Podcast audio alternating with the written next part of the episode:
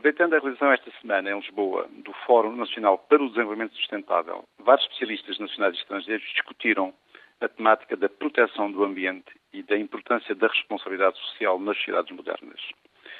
Sobre este tema, há no mundo empresarial, na Europa, dois movimentos paralelos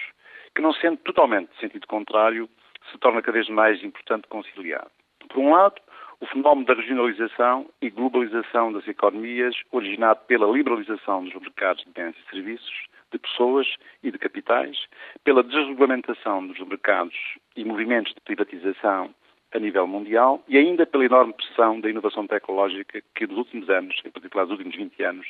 se tem vindo a fazer sentir em todos os setores económicos. Esta globalização originou num ambiente competitivo cada vez mais exigente, expondo mais as empresas de menor dimensão e com menores capacidades aos ataques compradores das grandes empresas mundiais. Mas, por outro lado,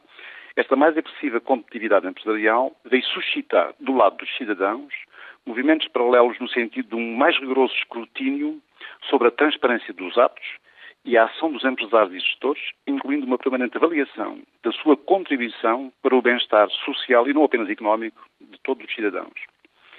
Esta crescente preocupação social na Europa, por sua vez, é o resultado, como se sabe, das elevadas taxas de desemprego e dos já volumosos movimentos imigratórios existentes,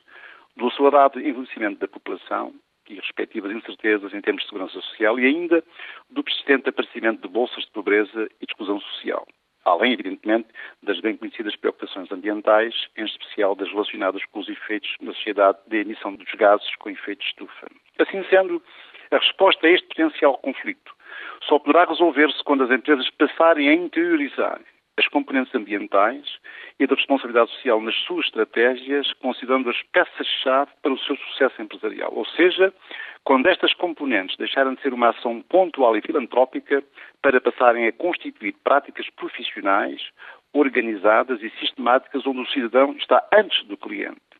No momento em que tanto se fala em Portugal na instalação de uma nova refinaria em Sines e volta a debater a questão das centrais nucleares, não seria mal